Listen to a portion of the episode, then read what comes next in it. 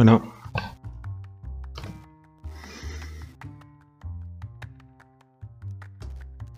¿Cómo están gente? Bienvenidos a su podcast Gula.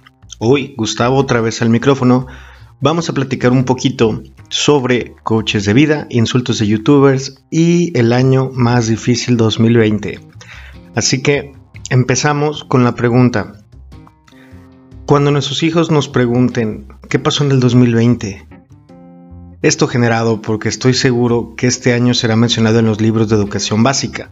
Desconozco el tema principal, podrá ser el año con más muertes en el mundo o cómo cambió la vida a partir del 2020. Un sinfín de temas podrían parecer en el índice principal de este libro. Pero la pregunta es, ¿qué vamos a responderles? Ese año falleció tu abuelito, hijo. Pudo haber estado con nosotros, pero no entendía el quedarte en casa. Salí de peda protegido, pero ya borracho, compartí mi cigarro con tu tío y por esta razón agarré el virus, lo traje a casa y mi padre, tu abuelo, murió. O contarles acerca de las manifestaciones de teiboleras en el centro de la ciudad, porque no las dejan trabajar.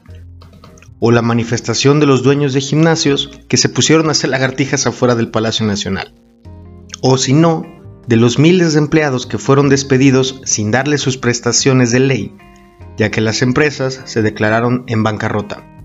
No lo sé, la verdad es un tema que quizá algunos oportunistas y visionarios aprovecharán para forrarse de billete en un futuro, vendiendo oxígeno en tanques, mascarillas y todo aquel consumible que se necesite para sobrellevar nuestra nueva vida con el COVID presente. Lo que es seguro es que este año será de los más difíciles en la historia. Estamos llenos de noticias por todos los medios posibles teleabierta, por cable, YouTube, Spotify, Facebook, WhatsApp, hasta incluso WhatsApp, con las cadenas falsas que comparten tus tías. Juan Gabriel está vivo, está escondido, o madres de estas, ¿no? Y todavía después de toda esta saturación de, de información, podemos agregarle que a nuestro presidente de México le gusta transmitir todas las mañanas a las 7 de la mañana, todos los días, su conferencia mañanera donde habla de sus estrategias y cuenta planes a futuro que no sabemos si sean reales, pero siempre habla de futuro y más concretamente del pasado. Entonces tenemos una hora nacional a las 7 de la mañana todos los días y después otra el mismo día a las 7 de la tarde, donde el secretario de salud Hugo López Gatel habla acerca del COVID, los avances, las estrategias y cómo está el país en su totalidad. Quiero imaginar que esto solo es mientras el COVID esté con nosotros. Lo deprimente es que esto no va a acabar pronto. Entonces tendremos conferencia a las 7 de la mañana y a las 7 de la tarde por mucho, mucho, mucho tiempo. Como lo digo, estamos llenos de noticias. Todas en su mayoría sobre muertes, crímenes, feminicidios, políticos corruptos, un presidente que solo habla del pasado y no asegura nada para un futuro, pero estamos llenos de información.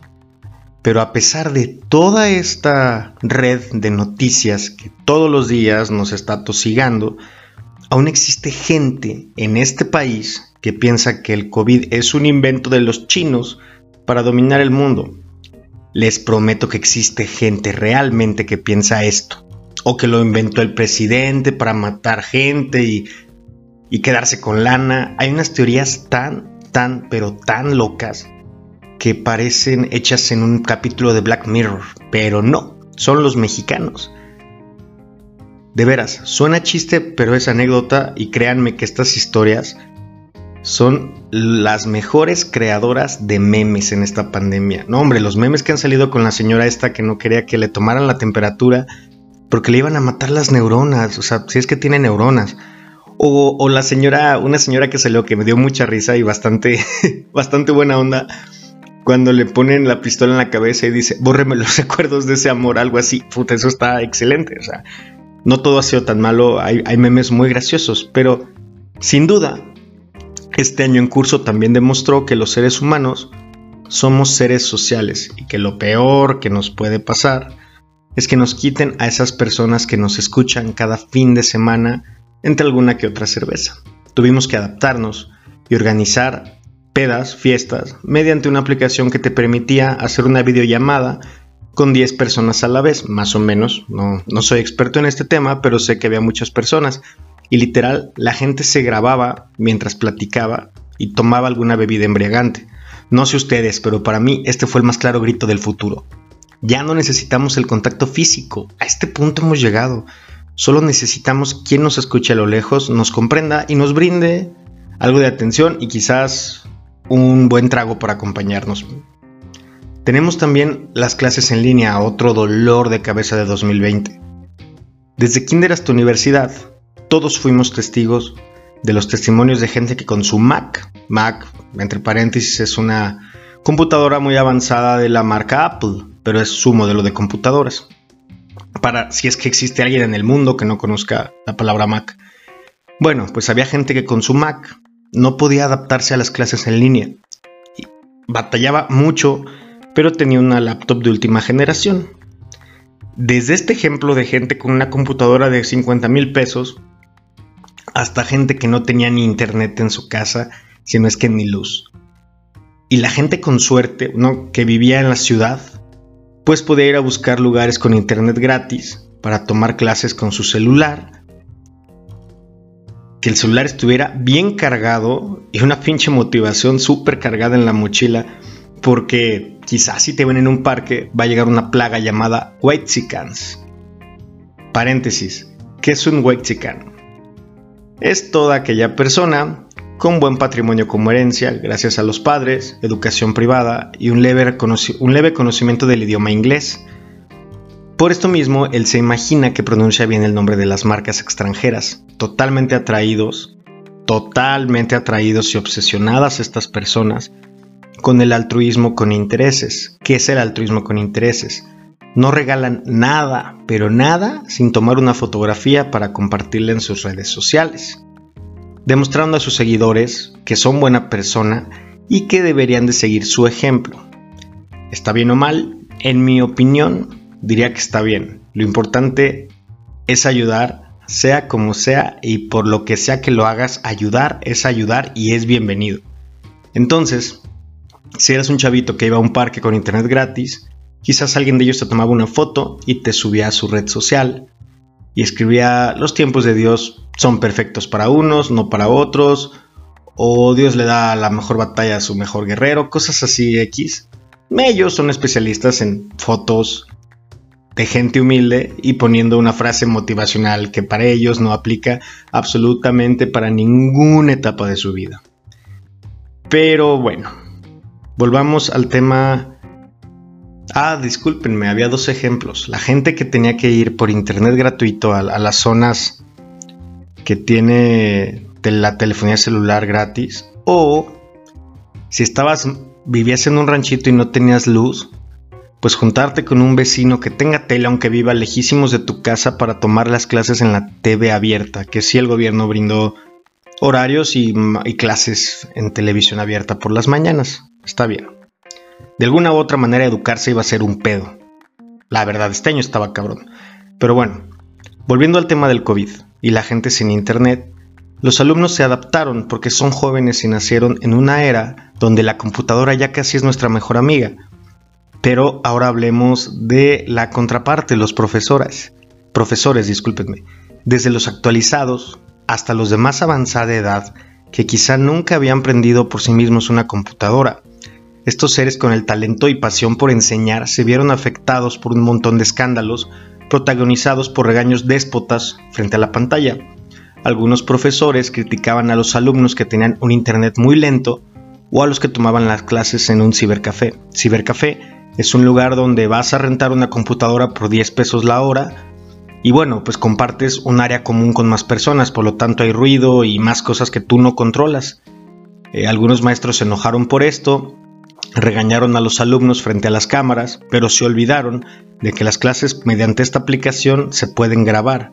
Entonces tú grabas un clip y lo subes a Facebook y así fue como evidenciaron a muchísimos maestros, no muchísimos la verdad, pero a algunos maestros que insultaron alumnos. Tristemente algunos fueron despedidos, hubo marchas estudiantiles para destituir a ciertos profesores, se consiguió fue de cierta manera un jalón de orejas a los maestros que son muy sangrones o que se lo toman personal.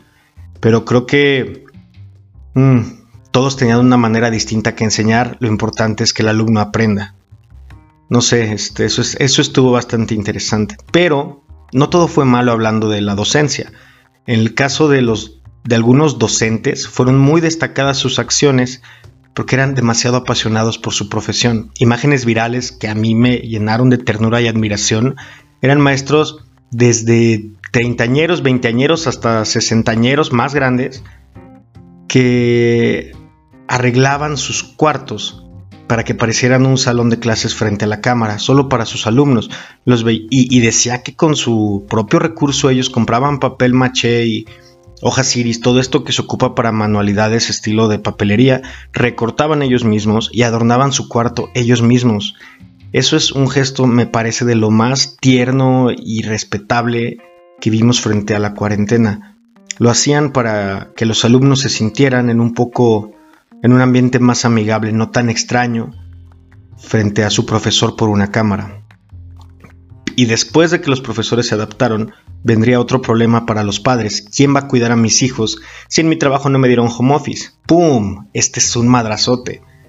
Porque tienes que cuidar a tu mamá, a tu suegra o tener que pagar una niñera para que el niño tuviera pudiera tomar sus clases en las mañanas mientras tú te ibas a trabajar.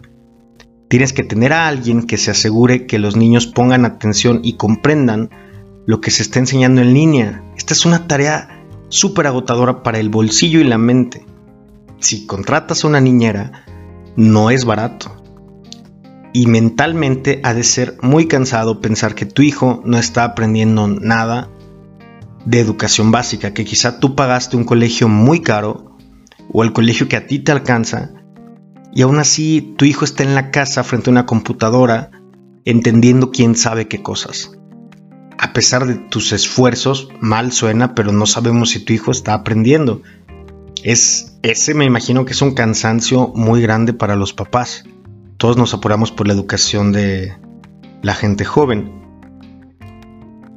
Después, este vino el colapso de escuelas ya que padres no pudieron seguir pagando la mensualidad porque algunos fueron despedidos o simplemente su negocio no ha tenido el mismo rendimiento que en años anteriores.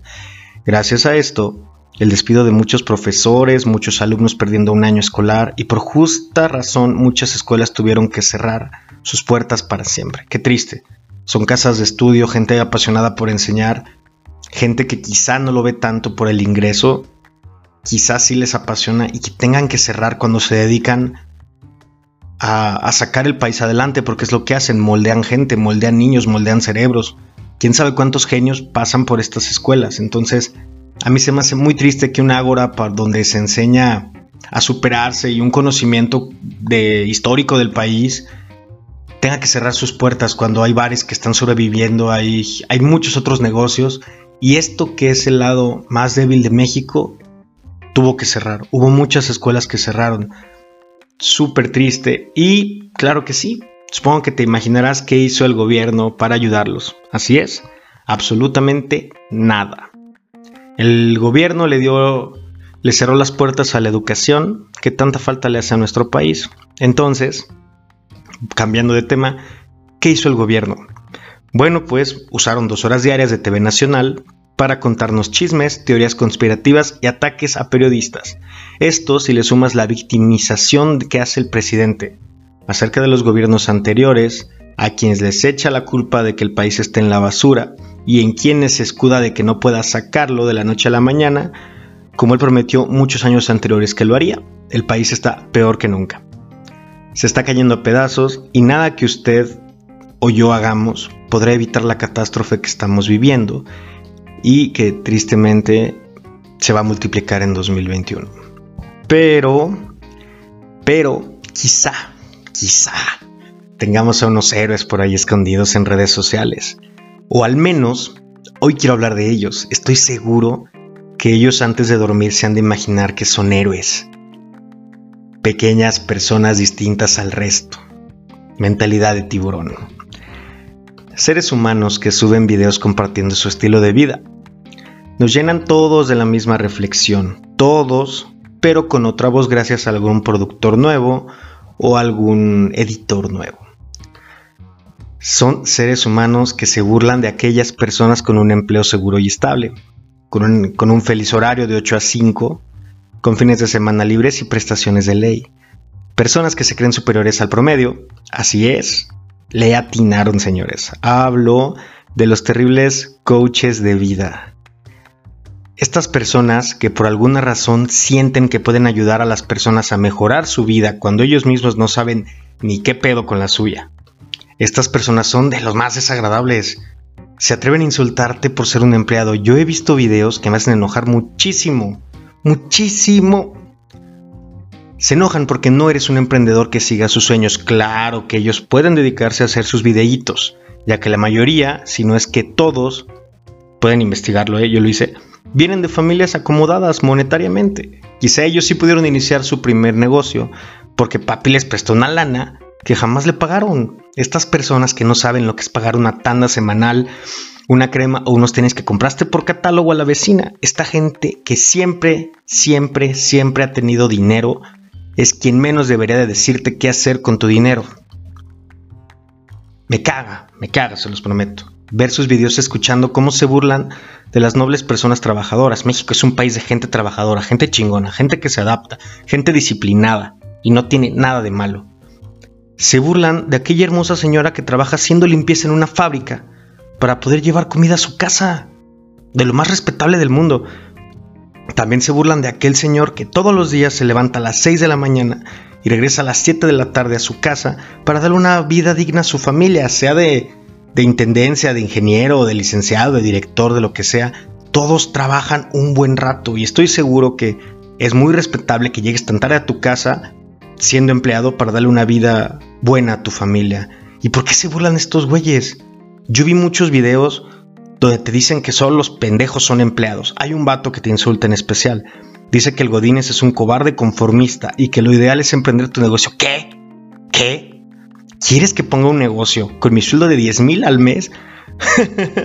¿Cómo te explico que a veces no me queda nada para ahorrar gracias a los gastos que tiene mi familia y que con orgullo puedo solventar? Y yo mismo también tengo gastos, pero de igual manera ahorrar es para pendejos también, sí, también amigos. Hay videos donde dicen, literal, te dicen que no ahorres. Te dicen, no ahorres, invierte. Güey, ¿Quieres que invierta los 50 varos que me sobran a fin de mes? Pues claro que no se puede, cabrón. Pero aún así, o sea, a pesar de toda esta incoherencia, eh, que sabemos que el 80-70% de mexicanos somos empleados, aún así con todas esas estupideces, estos güeyes tienen muchísimos seguidores, muchísimos views, tanta gente detrás de ellos. ¿Será que nos gusta que nos insulten? Podría ser. Recuerdo que al mexicano siempre lo hacen menos. Ya estamos acostumbrados y supongo que mejor si es otro mexicano, quizás valga por dos, ¿no? Que nos insulte un mismo hermano. Estos seres humanos vendedores apasionados no son maestros, son vendedores. Recuerden que detrás de ellos hay un equipo que les enseña qué hacer, cómo hacerse virales, pagan un chingo. No son ellos solos, tienen un equipo de mucha gente detrás de ellos.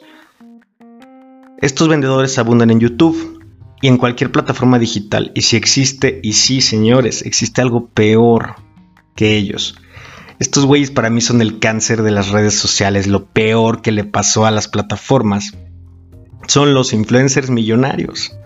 Son lo peor. Ellos es esa gente que se graba con mucho dinero en la mano y un carro último modelo y te empiezan a decir que ellos encontraron el secreto para hacer dinero en su tiempo libre y por el celular. O sea, ellos encontraron con su prepa trunca, sin ofender, un secreto que ni Harvard ha encontrado. ¿Ok? Tiene sentido, ¿no? Pues sí. Ellos suben el video, dice mándame mensaje y te diré cómo. Claro que entiendo que da curiosidad y le mandas mensaje. Y bueno, al final amigos es un negocio piramidal como el que todos ya conocemos. Donde entre más gente incorpores, inviertan unos... Yo fui a uno, fíjense, fui a uno, tengo una historia de eso fui a, uno que era así como das dinero desde tu celular. Yo veía que estaba muy de moda y me daba la curiosidad, obviamente como a todos. y acepté una invitación. Eh, fue en un salón bonito aquí en, San Luis Potosí, en el Hotel Real Plaza. Este, llegas, llegan estos güeyes vestidos de traje con sus relojes clones de Gucci y estas cosas. Hagan de cuenta que se sienten el lobo de Wall Street. Entonces llegan, te empiezan a hablar de viajes, de que conocen el mundo, de, mil cosas y te tiran un showzazo, este, que en una semana haces hasta 30 mil pesos, no sé qué madre, tal al final, tenías que hacer una inversión de 3 mil pesos para que ellos te, dieran como que una especie de criptomonedas que tú cambiabas en la bolsa de valores, pero alguien te decía qué hacer, tú realmente no analizabas nada. Tú ganabas, aparte de las criptomonedas que nunca se movían, tú ganabas más y te lo ponían así, ganas el doble si metes gente.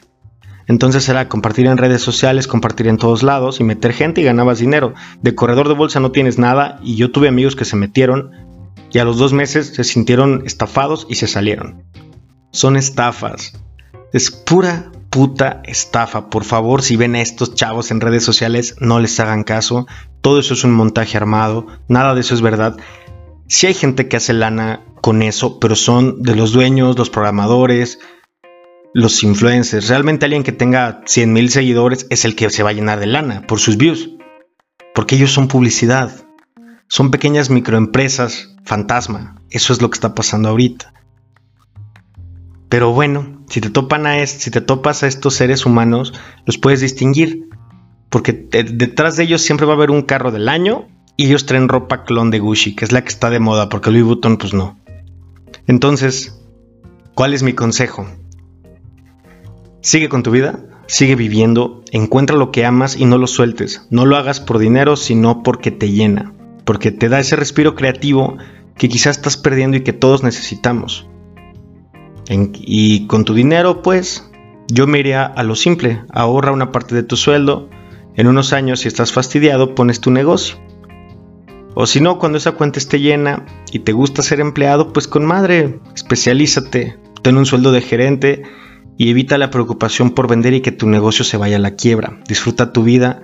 Sí quedan pocas horas libres siendo empleado, pero son bastante confortantes.